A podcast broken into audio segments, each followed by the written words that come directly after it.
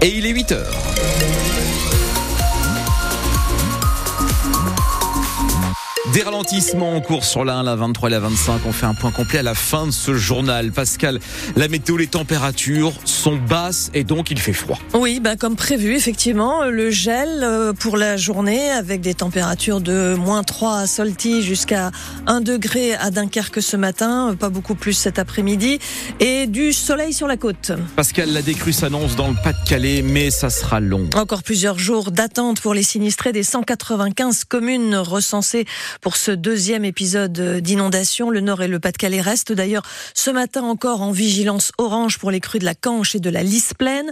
Selon le dernier bilan de la préfecture du Pas-de-Calais, 2084 habitations sont inondées actuellement et l'eau commence donc à se retirer. Le souci, c'est que le froid s'en mêle désormais, le gel dans des maisons où les murs sont déjà gorgés d'eau. C'est ce que redoutent entre autres les habitants de Merville et certains élus, Yvan Planteil. À Merville, l'eau s'est enfin retirée de la maison de Marianne, mais la sexagénaire s'inquiète désormais du froid qui arrive dès aujourd'hui. Moins 5, il paraît. Tout est humide. Si ça gèle, c'est pas bon. Pour moi, c'est pas bon. Je sais pas ce que ça peut faire. Gérard habite de l'autre côté de la commune. Il est aussi inondé et lui croit savoir ce qui pourrait se passer s'il gèle cette semaine. Les murs, ils sont gorgés d'eau. Bah, Qu'est-ce qu'ils vont faire? Ils vont gonfler. Quand ça va dégeler, bah, ça va dégonfler puis ça va craquer.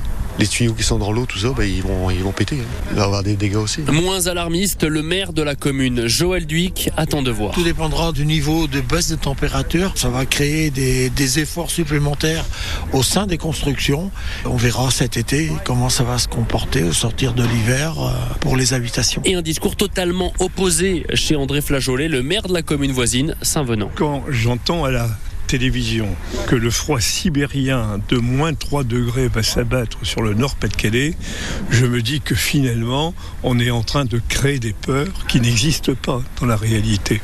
Et donc à moins 3 degrés, c'est vraiment pas un gros problème. D'après un expert que nous avons contacté, il faut fermer les fenêtres et vidanger au maximum la tuyauterie et le ballon d'eau chaude euh, tant que c'est encore possible. Hier, Emmanuel Macron a pressé son gouvernement d'accélérer les réponses face aux inondations records qui ont touché le Pas-de-Calais. Dans le même temps, le ministre de l'économie, Bruno Le Maire, a assuré que les particuliers victimes pour la deuxième fois des inondations n'auront pas à payer à nouveau les 380 euros de franchise d'assurance. Ce matin, chez nos confrères de France Info, le président de la CCI Littoral Côte d'Opale indiquait que plus de 300 entreprises étaient directement touchées par les inondations.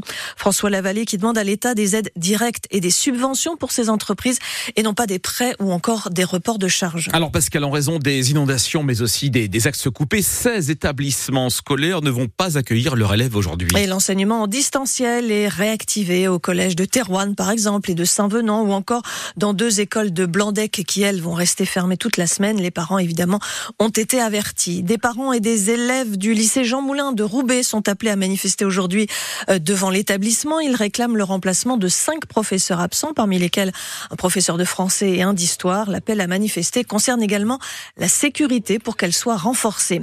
C'est la première rentrée de l'année 2024. Pas de changement majeur pour les élèves. Il faudra attendre le mois de septembre pour découvrir l'uniforme dans certains établissements. À Denain, par exemple, dans le Valenciennois.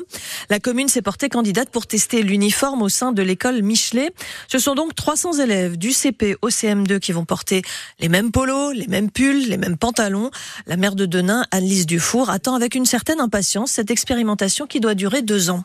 J'ai plein d'hypothèses que j'espère euh, voir vérifiées sans aucune certitude. Et donc euh, le fait de pouvoir tester va nous permettre de vérifier si oui ou non l'uniforme a des apports bénéfiques pour nos élèves, pour leurs résultats, pour le climat scolaire. Alors tout d'abord, c'est très cher de pouvoir acheter la bonne veste, le bon blouson, le bon pull. Et s'ils n'ont pas ce pull, s'ils n'ont pas ce blouson, s'ils n'ont pas cette tenue, ils n'ont pas de copains ils sont ostracisés, euh, ils sont harcelés. Et puis, euh, je pense aussi que lorsque le matin on s'habille avec cette tenue pour aller travailler, alors dans la tête on part travailler. Vous voyez, euh, je pense que le pompier, lorsqu'il met sa tenue, euh, l'infirmière, lorsqu'elle met sa blouse, l'ouvrier, quand il met son bleu de travail, il part travailler. J'espère euh, voir vérifier l'hypothèse que ces élèves seront donc plus travailleurs, euh, plus investis dans leurs tâches, dans leurs d'écolier. Mais tout ça se vérifiera au fur et à mesure de l'expérimentation. La mère de Denain et cet uniforme dont le coût s'élève à quelques 200 euros euh, est prise en charge. Les familles n'auront pas à payer l'uniforme. Deux accidents mortels hier dans le Pas-de-Calais.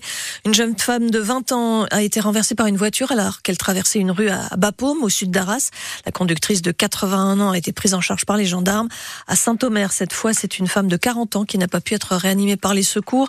Sa voiture est tombée dans le canal de l'Aa. Rien à voir avec les inondations, précisent les pompiers. Alors 8 vous êtes sur euh, France Bleu Nord. Le triomphe d'un film cette nuit C'était la cérémonie des Golden Globes avec un grand vainqueur, Oppenheimer, qui décroche les trophées de meilleur film dramatique, meilleur réalisateur pour Christopher Nolan, meilleur acteur pour Cillian Murphy dans le rôle de l'inventeur de la bombe atomique, meilleur second rôle aussi pour euh, Robert Downey Jr. et meilleure musique. Au-delà de ce plébiscite, il y a aussi deux Golden Globes reçus pour le film français Anatomie d'une chute, écrit et réalisé par euh, Justine Trier à Los Angeles, la correspondance de Loïc Piala. Justine Trier est montée sur scène chercher le Golden Globe du meilleur scénario au nez et à la barbe de légendes comme Christopher Nolan ou Martin Scorsese. Avec son accent français et avec humour, elle a raconté la genèse du film, écrit aux côtés de son compagnon Arthur Harari. On était dans le chaos de la pandémie. Mon partenaire et moi passions nos journées à écrire le scénario d'Anatomie d'une chute coincé dans notre appartement. Et étrangement, euh, personne n'est mort. Mais on se disait, c'est radical, sombre, personne ne va aller voir ce film. C'est trop long, trop bavard, il n'y a pas de musique, mais un couple qui se bat, un suicide, un chien qui vomit, aucune chance.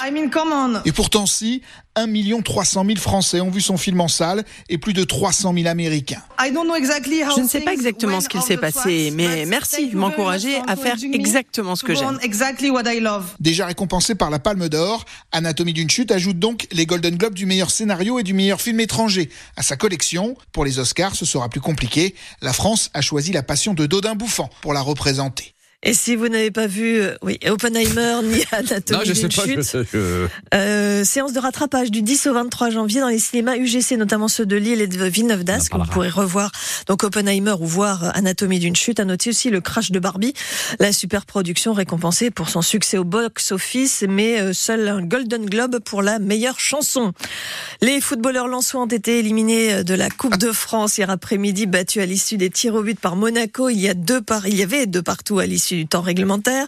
Les Lensois surpris dès la 35e seconde par le premier but monégasque. Et de l'attention, hein, côté sang et or, puisque l'entraîneur Franck Hez a été expulsé pour avoir contesté euh, l'arbitrage. À 18h, le tirage des 16e de finale. Il concerne encore quatre clubs hein, de notre région. Valenciennes, Dunkerque, euh, Lille et Fény, Aulnois. On en reparle bien sûr dans Tribune Nord. Ce sera entre 18h. Ah mais oui, mais ils font le retour. Mais oui. Ah mes copains de Tribune Nord, on les embrasse, big up. Voilà. Hum. Et on pense à Sylvain Charlet qui a perdu sa voix. Donc, oui, oui, oui, oui j'ai entendu ça. Pas à l'antenne. Enfin, justement, j'ai pas entendu ça. 8h09.